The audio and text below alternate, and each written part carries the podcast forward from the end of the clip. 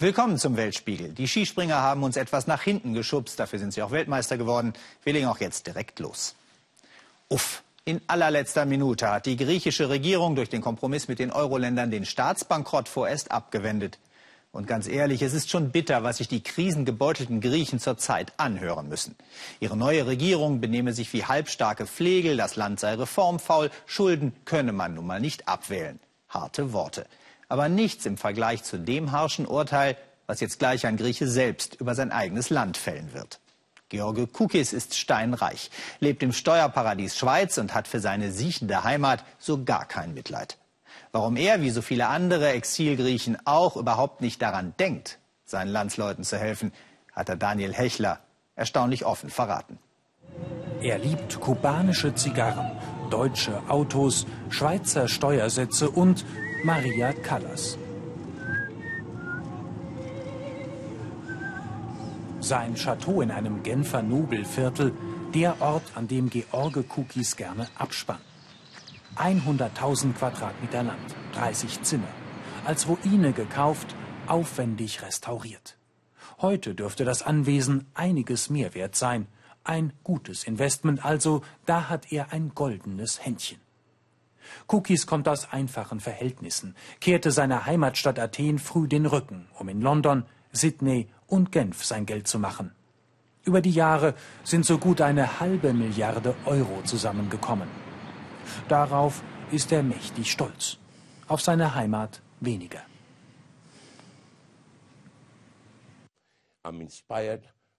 Mich inspiriert, was Griechenland der Welt gegeben hat.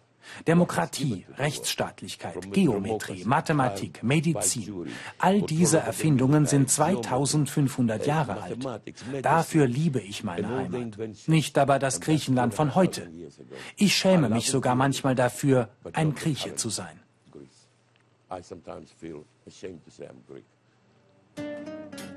Der wirtschaftliche Niedergang Griechenlands, die Schuldenmisere, die Armut. Für ihn hausgemachte Probleme. Die Folge jahrzehntelanger Misswirtschaft einer korrupten Clique. Wenn Sie Geld brauchen, sollten Sie die vier, fünf Familien nehmen, die Griechenland seit den 50er Jahren regiert haben.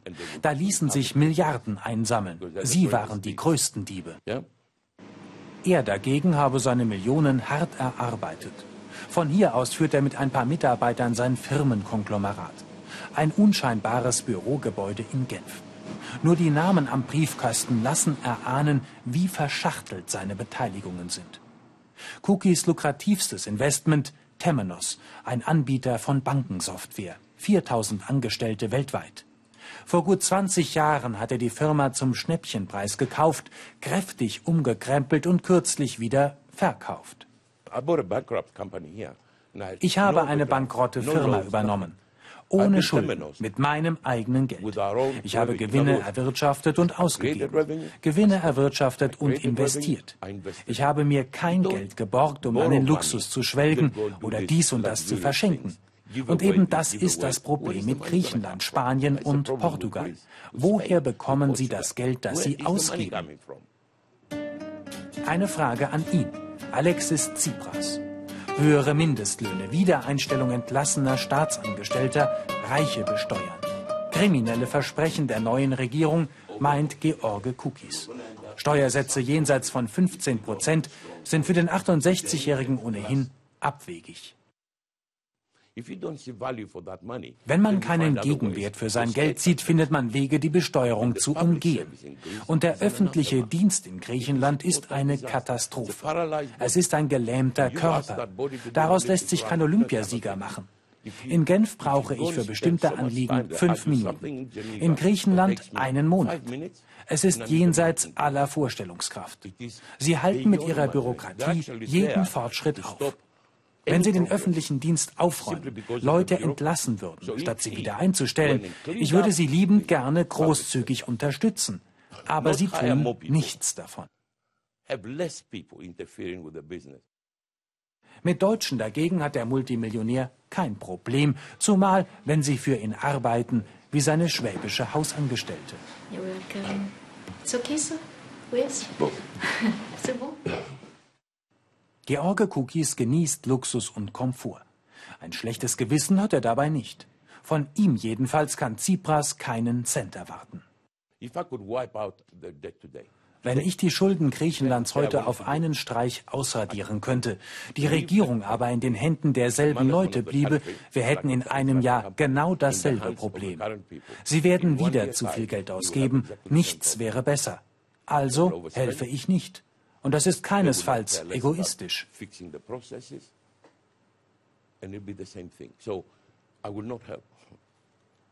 Ebenso wenig würde er in einer Regierung Verantwortung übernehmen. Politik sei nicht sein Ding, meint er.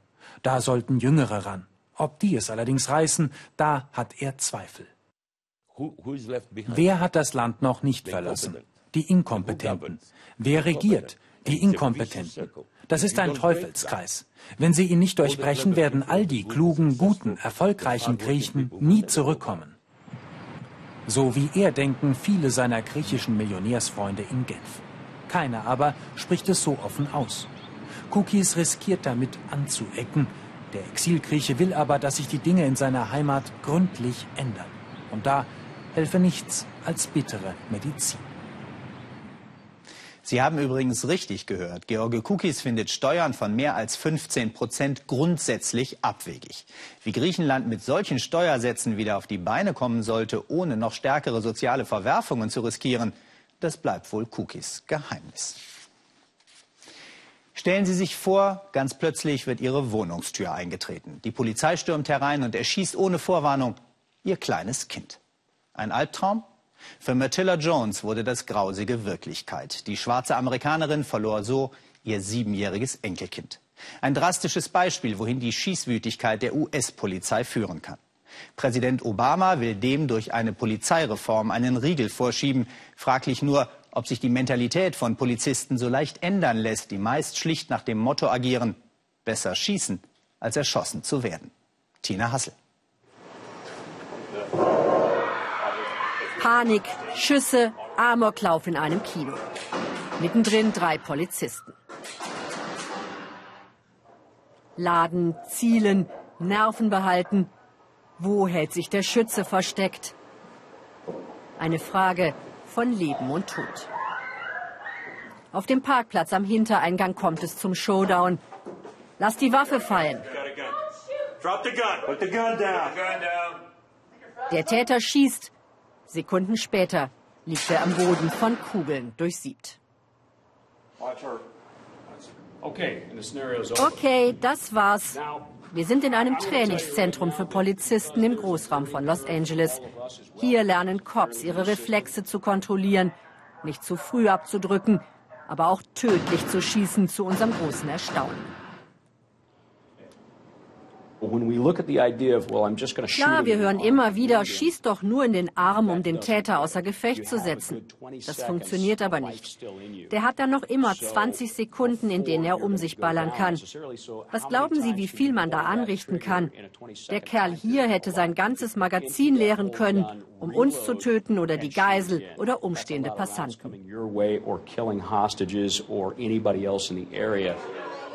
In Ihren Ohren klingt das unerträglich. Die Organisation Schwarze Leben zählen kämpft seit langem gegen Polizeigewalt. Wir sind in Detroit. Viele hier haben schon selber aggressive Kontrollen erlebt. Mittendrin Ron Scott, ein Veteran der Bewegung. Er macht den Jungen Mut. Obamas Polizeireform dürfe erst der Anfang sein, damit nicht immer mehr junge Schwarze erschossen werden von Polizisten, die schlecht ausgebildet, aber bis an die Zähne bewaffnet sind. Viele Opfer waren noch Kinder, wie Ayana, die gerade sieben Jahre wurde. Ron nimmt uns mit zu Ayanas Familie. Ihre Großmutter war dabei, als das Sonderkommando ihr Haus stürmte. Was dann passierte, sei wie im Krieg gewesen.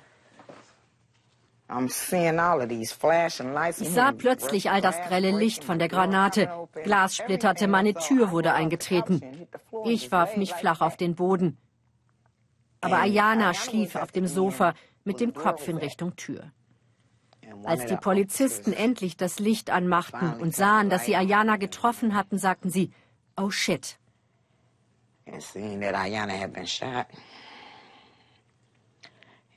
Oh shit. Ja, shit, habe ich geschrien. Ihr habt gerade meine Enkelin erschossen. Zufällig filmt ein US-Team den Einsatz. Es hält fest, wie die schwer bewaffnete Sondereinheit auf der Suche nach einem Drogendealer das Haus stürmt. Das Kinderspielzeug im Garten liegt, stört sie nicht. Hinterher stellt sich raus, sie hatten sich im Stockwerk geirrt. Auf der Basis von Gerichtsprotokollen werden die Ereignisse nachgestellt.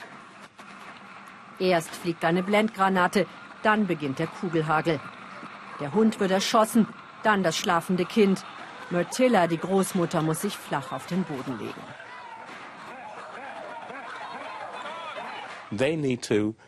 Sie müssen endlich eine akribische Aufsicht führen über das, was diese Sondereinsatzkommandos hier treiben.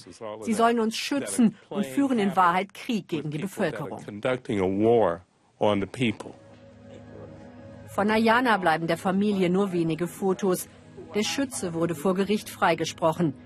Ihm sei kein Fehlverhalten vorzuwerfen. Kein Wort der Anteilnahme, keine Entschuldigung bis heute. Dabei hatte Ayanas Mutter gezwungen, sich auf das blutverschmierte Sofa zu setzen, dorthin, wo sie gerade ihrer Tochter in den Kopf geschossen hatten. Die kleinen Geschwister haben alles gesehen, die Tür stand offen. Zurück in Rialto, im Großraum von LA. Wir treffen die Polizisten aus dem Trainingszentrum wieder. Hier sind die Körperkameras, die Obama nun angeordnet hat, schon lange im Einsatz. Sergeant Lindsay zeigt uns seinen ständigen Begleiter, aus dem Blickwinkel des Officers nimmt die Kamera jede Begegnung auf. Während unseres Interviews wird Josh Lindsay zum Einsatz gerufen. Ein flüchtender Unfallfahrer, aggressiv, wahrscheinlich bewaffnet.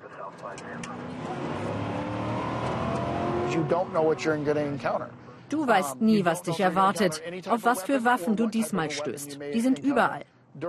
Das ist verdammt gefährlich. Deshalb finde ich die Kameras inzwischen richtig gut.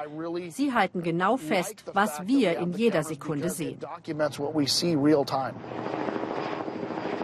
Hubschrauber kreisen bereits über dem Versteck. Nachbarn winken nervös. Solche Situationen können leicht eskalieren, erklärt uns Sergeant Lindsay. Wir dürfen nicht mit auf das Grundstück. Doch die Körperkamera zeichnet alles auf, was in dem verlassenen Garten vor sich geht. Sollte es zu einer Klage kommen, ist dokumentiert, dass die Polizisten zwar mit dem bissigen Hund drohen, ihn aber nicht wirklich auf den Flüchtigen hetzen. Der gibt schließlich auf. Der Einsatz endet ohne Gewalt. Zwölf Monate bleiben die Aufnahmen nun gespeichert. Manchmal wirft man uns vor, Dinge getan zu haben, die nicht stimmen. Die Kamera aber hält alles genau fest, was wir tun, was wir sagen. Sollte ermittelt werden, zeigt sie genau, was wir gemacht haben. Das Sonderkommando, das Ayana erschossen hat, trug keine Kameras. Seit über vier Jahren kämpft ihre Familie deshalb vergeblich darum, den Schützen zur Verantwortung zu ziehen. Es hat geschneit, als wir Ayanas Großmutter auf dem Friedhof wieder treffen. Sie muss das Grab ihrer Enkelin erst freischaufeln. Irgendwie passend, sagt Myrtilla verbittert. Am Tag zuvor war der Polizist, der die tödlichen Schüsse abgefeuert hatte, in dritter Instanz freigesprochen worden.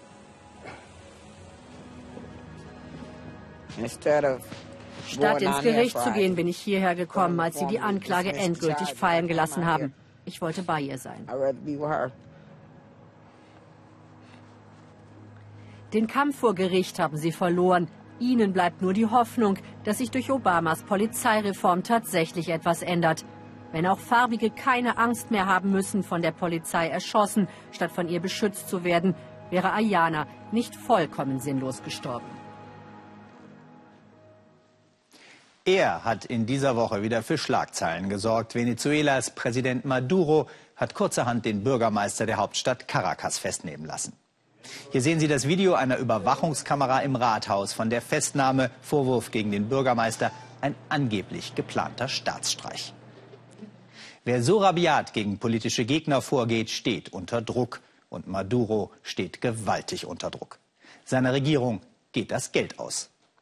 Venezuela verfügt weltweit über die größten Ölreserven und hat Saudi-Arabien längst von der Spitze der Erdölförderländer verdrängt. Über 50 Prozent der Öleinnahmen wandern in den Staatshaushalt und trotzdem ist das Land seit Jahren hoch verschuldet.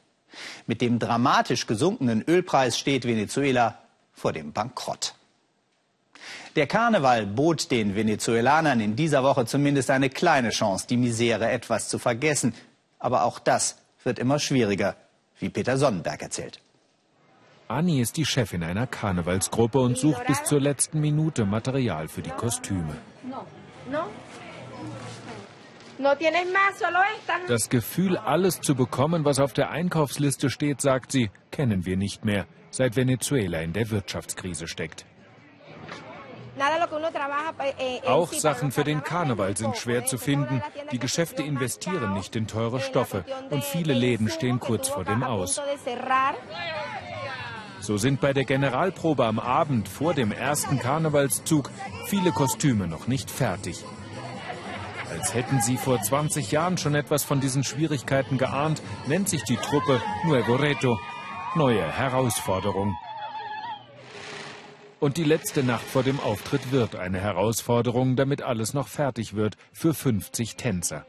100 waren sie voriges Jahr, aber für so ein großes Ensemble war diesmal kein Geld da. Am nächsten Tag ist es nicht der Stress, der aus ihren Gesichtern spricht, sondern die Enttäuschung. Um zwei Uhr wollte der Gouverneur den Umzug starten, um vier ist er immer noch nicht da. Seit Stunden stehen die Kinder bei 40 Grad in der Sonne, als der Politiker endlich Zeit findet, sich feiern zu lassen. Venezuela gehe es nicht schlecht, sagte er auf die Frage, warum die Menschen in den Geschäften nichts finden und warum ihnen Geld fehle, um Kostüme zu kaufen. Der Umzug werde doch jedes Jahr größer, ich solle nur mal richtig hinschauen. Es ist diese politische Scheinwelt, mit der der venezolanische Sozialismus das Land zugrunde richtet. Die Partei baut Motivwagen, mit denen sie die eigene politische Leistung lobt. Zehn Jahre gute Arbeit propagiert dieser.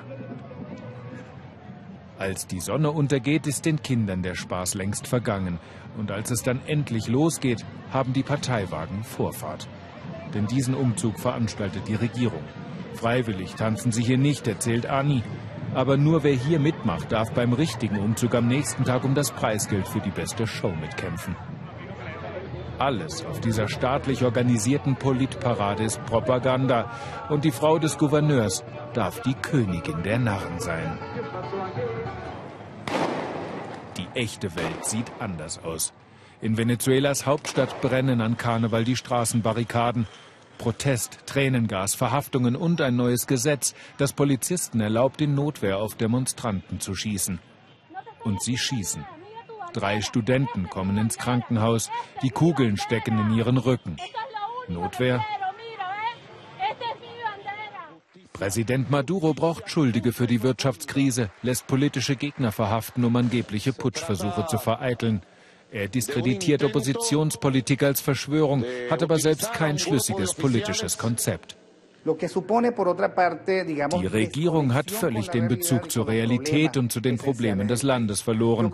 Ich bete dafür, dass sie den Ernst der Lage noch erkennt, ihre Politik korrigiert und anfängt, die Ursachen für die Misere zu bekämpfen, anstatt der Symptome.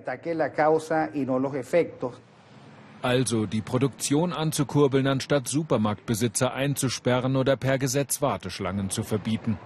Chavistische Scheinwelt. Wer die Augen zumacht, sieht seine Probleme nicht. Die Schlangen sind länger als je zuvor, aber in die Tiefgaragen der Einkaufszentren verbannt. Wir drehen sie, obwohl das streng verboten ist. Wer rechtzeitig kommt, darf heute zwei Dosen Milchpulver kaufen. Doch als unten noch 500 Menschen anstehen, gibt es oben nur noch 30 Dosen. Dann merkt ein Spitzel, dass wir mit dem Handy Bilder machen und wir werden verhaftet und zwei Stunden festgehalten.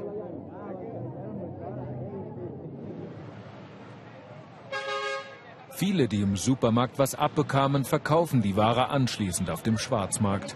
Die, die nicht anstehen wollen, zahlen hier den fünffachen Preis. Es ist die Schuld der Regierung, dass die Ware nicht besser im Land verteilt wird.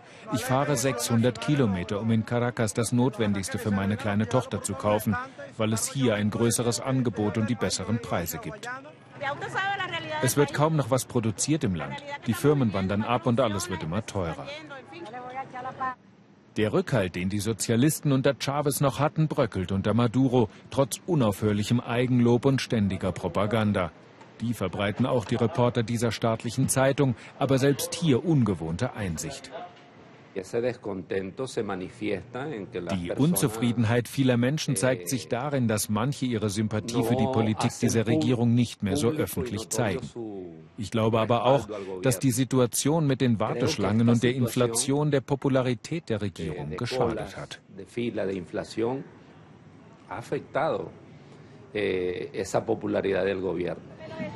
Annie ist das beste Beispiel. Sie ist auch Chavistin, aber von der jetzigen Regierung unendlich enttäuscht. Noch nie war es so schwer, ihre Show auf die Straße zu bringen.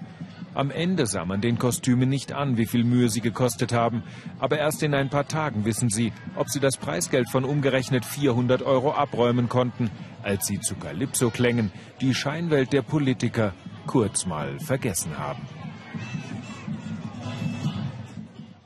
Und jetzt unsere Frage der Woche. Warum essen Frauen in Afrika so gerne Steine? Shafak Lachai hat bei der Recherche selbst beherzt zugebissen. Heute mal Appetit auf Steine?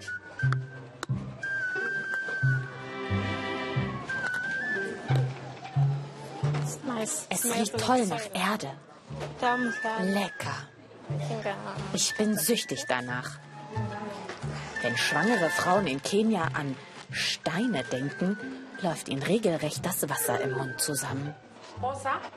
Die Schwester im Vorbereitungskurs aber schimpft. Wenn ihr Steine esst und denkt, dass ihr dabei Mineralien zu euch nehmt, habt ihr euch getäuscht. Ihr bekommt Würmer.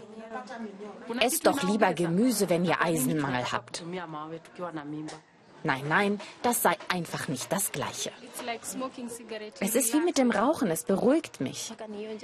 Ohne einen Bissen vom Stein komme ich morgens nicht aus dem Bett. Ich könnte jetzt einen richtig großen Stein verdrücken. Was bei uns die saure Gurke ist, ist hier halt der Stein. Gibt sogar ganz normal im Supermarkt. Hier gibt es die Steine sogar fein säuberlich verpackt, und zwar in der Snackabteilung, direkt neben den Popcorn. Und hier steht sogar drauf, dass die roasted sind, also geröstet. Wahrscheinlich schmecken die besonders gut. Inmitten einer Bananenplantage werden sie abgebaut, die Steine, quasi bio. Seit drei Jahren etwa gibt es den Steinetrend in Kenia. Mit dem Abbau verdient John doppelt so viel wie mit dem Anbau von Bananen oder Mais, erzählt er mir. How are you? Und zum Glück seien die Steine nicht so schwer. Das sind ja keine Steine zum Bauen, das sind Esssteine.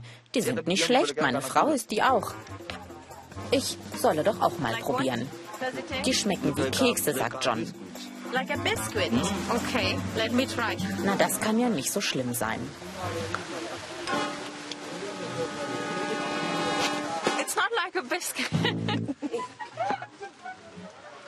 schmeckt nach Sand. Sorgen soll ich mir aber keine machen. Die legen mich schwer im Magen. Und seine Kinder seien alles Prachtexemplare. Also so richtig konnte mir keiner die Frage beantworten, ob die Steine jetzt ganz ungesund sind oder gar nicht so schlimm.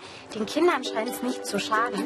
Ansonsten gilt auch in Kenia, bei Risiken und Nebenwirkungen, naja, Sie wissen schon.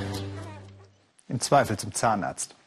Die Waffenruhe in der Ostukraine, sie ist brüchig. Zwar haben Rebellen wie Regierungstruppen jetzt den Abzug schwerer Waffen aus der vereinbarten Pufferzone angekündigt, aber die Menschen trauen dem fragilen Waffenstillstand nicht.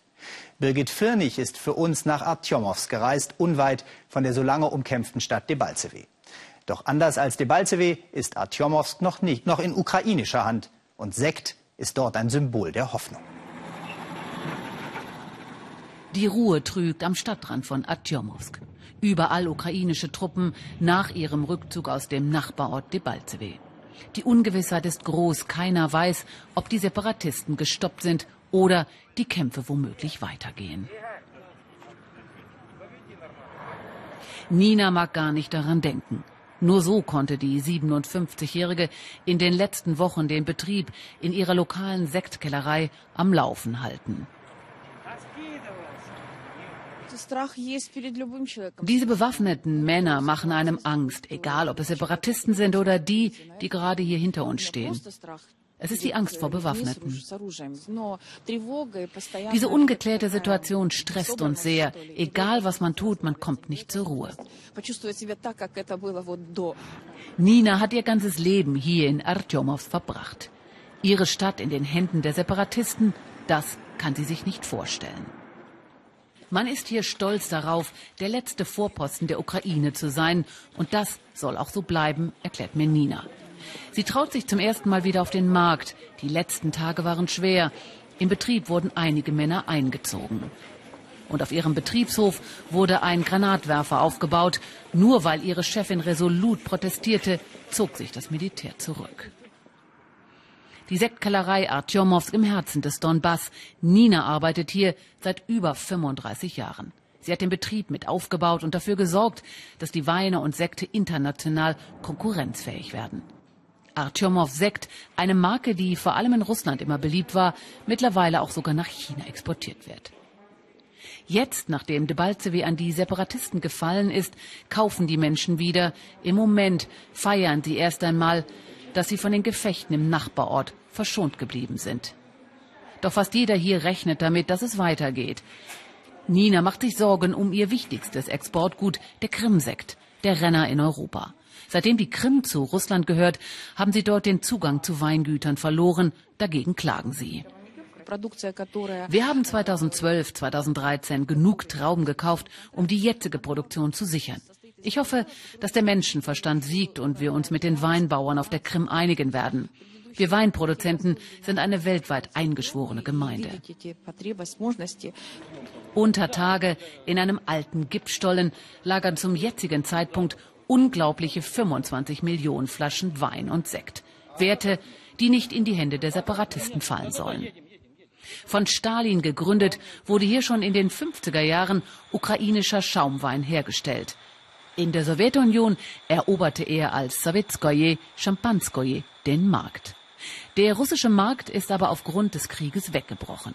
Jetzt machen sich die guten, langjährigen Kontakte nach Deutschland und Europa bezahlt und darauf bauen sie jetzt ganz besonders. Wegen der Franzosen haben sie den Namen Champagner abgelegt, ihr Sekt aber verkauft sich gut. Über die Jahre haben sie ihre Produktion umgestellt, sie haben am Geschmack gearbeitet, am Design und können mithalten. Die überaus bürokratischen Schritte, um in die EU exportieren zu dürfen, haben sie längst durchlaufen. Die ganze Produktionslinie, weißer, rosé und roter Sekt, alles herb, alles in ausländischen Sprachen für den internationalen Markt. Die Deutschen mögen lieber unseren herben Sekt, erklärt Nina. Für die Chinesen produzieren sie die süßeren Varianten mit Aprikosen und Erdbeergeschmack. Im Jahr 2000 bekam sie erstmals die Zulassung für Europa. Und das ist mittlerweile für die Sektkellerei mitten im Donbass, im Osten der Ukraine, das Kerngeschäft geworden. Das war auch politisch so gewollt, meint sie. Dafür sollen der Oligarch Rinat Achmetow und der älteste Sohn von Ex-Präsident Janukowitsch gesorgt haben. All das würde zerstört, würden die Separatisten weiter vorrücken, fürchtet sie. Das könnte die Firma eventuell in die Isolation treiben und um Jahre zurückwerfen. Unter den Separatisten könnte sie nicht arbeiten. Und das war's von uns. Schön, dass Sie beim Weltspiegel dabei waren. Und jetzt weiter einen interessanten Abend hier im Ersten.